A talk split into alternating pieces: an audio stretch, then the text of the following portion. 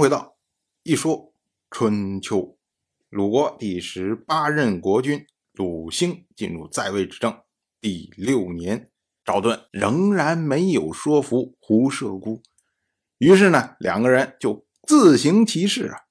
赵盾派出先灭士会两个人前往秦国去迎立晋雍，而胡射孤呢，他也派人到陈国去召回晋乐。这一下可麻烦大了。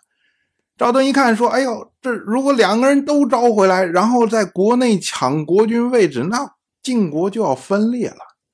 所以呢，赵盾一狠心，就派人在皮将晋乐杀死。我们要说啊，赵盾和胡射孤他们到底在争什么呀？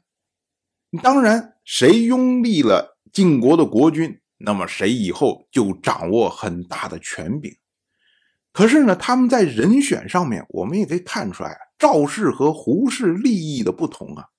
我们之前讲过，胡氏他是大家，他早在晋国先君晋鬼珠的时代就和公族联姻，所以呢，即使在晋重耳流亡的期间，胡氏仍然可以在晋国有相当的话语权。换句话说呢，也就是胡适和方方面面的这些贵族都有关系，所以呢，胡射孤提出晋乐，或者说他提出要立陈盈的儿子，这是为了平抑各方面的权益，实际上是好好先生粘合剂，团结大家这么样一个想法。可是赵氏就不一样。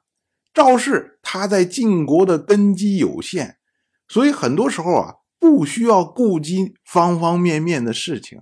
那么对于赵盾来说呢，如何能立一个比较强而有力的国君，这是他所重视的事情。于是呢，两人就开始因为理念不同而斗争。他们在朝堂上辩论的时候，这还是一心。为了国家，为了家族，可是呢，赵盾派人将晋乐杀死之后啊，这就越了界限了。就是你不管再不合适，但是他晋乐，他也是晋国先君晋重耳的血脉，你怎么能够随便把他杀掉呢？这里面啊，就体现出来晋国在制度上的缺陷逐步浮现出来。因为晋国他的所有的公子一旦成年就会被赶出晋国，所以掌权的人里面没有自己的血亲。那么对于赵盾来说，赵盾认为说我是为了有利国家呀，那我当然要牺牲一部分，否则晋乐回来之后，那晋国分裂了，那晋国更出问题了。可是呢，在骨子里面，他会觉得说这个人跟我有什么关系啊？又不是我的叔伯兄弟，杀就杀了，有什么大不了的？当然，对于晋国的公室来说，公室里面可能也有一大批人认为说：“哎，赵盾做了对，这是为了国家。”可是呢，因为公室没有人能够站出来发表意见，也没有人能够出来影响和主导政策，所以呢，从外人的角度上来看，外人就会觉得说：“哎，这个一个大夫。”然后随随便便就杀掉了公室的血脉，公室呢一句话都不敢说，那这就变成了对公室权威的削弱，那公室权威下降了，自然呢大夫的权威就会上升。所以从晋国的先君晋欢的时代，杨楚父任意妄为，到现在赵盾随意杀掉晋乐。晋国大夫地位的崛起已经不可阻挡。哎，我们再回过来头说胡射孤。胡射孤一看赵盾把晋乐杀掉了，他心说：“赵盾，你这不对呀！你怎么能用釜底抽薪的计策呀？你这是不按牌理出牌啊！我们本来各自去找自己要拥立的继承人，然后我们来竞争嘛。”谁先回到国都，谁赢嘛？你把我的继承人杀掉了，那我拥立谁去啊？按道理上说呀，胡射姑的反应是说：“好，你不仁，我不义。你把晋乐杀掉了，我就派人把晋庸杀掉，咱们比谁狠。”可是啊，胡射姑做不出来这样的事情啊。我们之前讲，杨楚富评价这么两个人，说赵盾他是贤人，所以呢，赵盾有能力、有担当、敢干；而胡射姑呢，他是仁人。他有亲和力，有人脉，他可以弥合众人的利益纷争。可是你让他用这种铁腕手段去做事儿，他做不出来呀。可是问题，胡射姑觉得自己憋屈啊，这、这、这、这怎么能这样呢？然后想来想去，怪谁呢？怪到了杨楚富的头上。他觉得说，为什么赵盾敢干呢？因为赵盾他是一把手啊，大权在握呀，说一不二，别人不敢质疑他。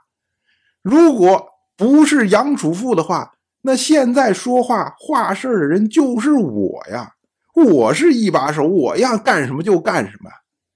所以呢，都是因为你杨楚富剥夺了我的位次，所以才让我掉到如今的尴尬境地。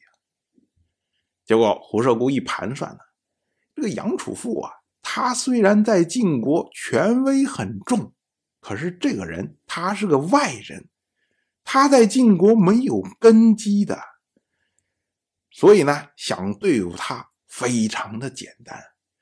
到了本年的九月，胡射姑他就派出了胡菊居，将杨楚富给直接杀掉了。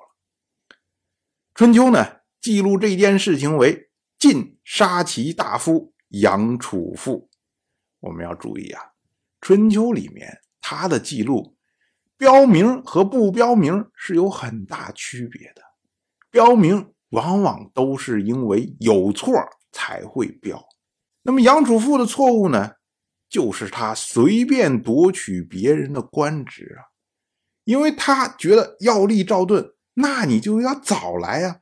你在任命状下来之前，哎，你去建议靖宽要立赵盾，啊，这谁也不会说你什么。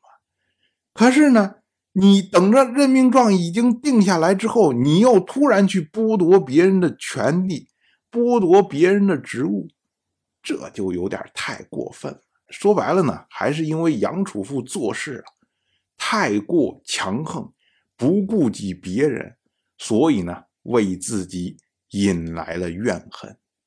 当然了，这个事儿还没完，后面还有后续。当然，我就这么一说，您就那么一听。感谢您的耐心陪伴。如果您对《一说春秋》这个节目感兴趣的话，请在微信中搜索公众号“一说春秋”，关注我。您不仅能得到《一说春秋》文字版的推送，还可以直接和我互动交流。我在那里等待您的真知灼见。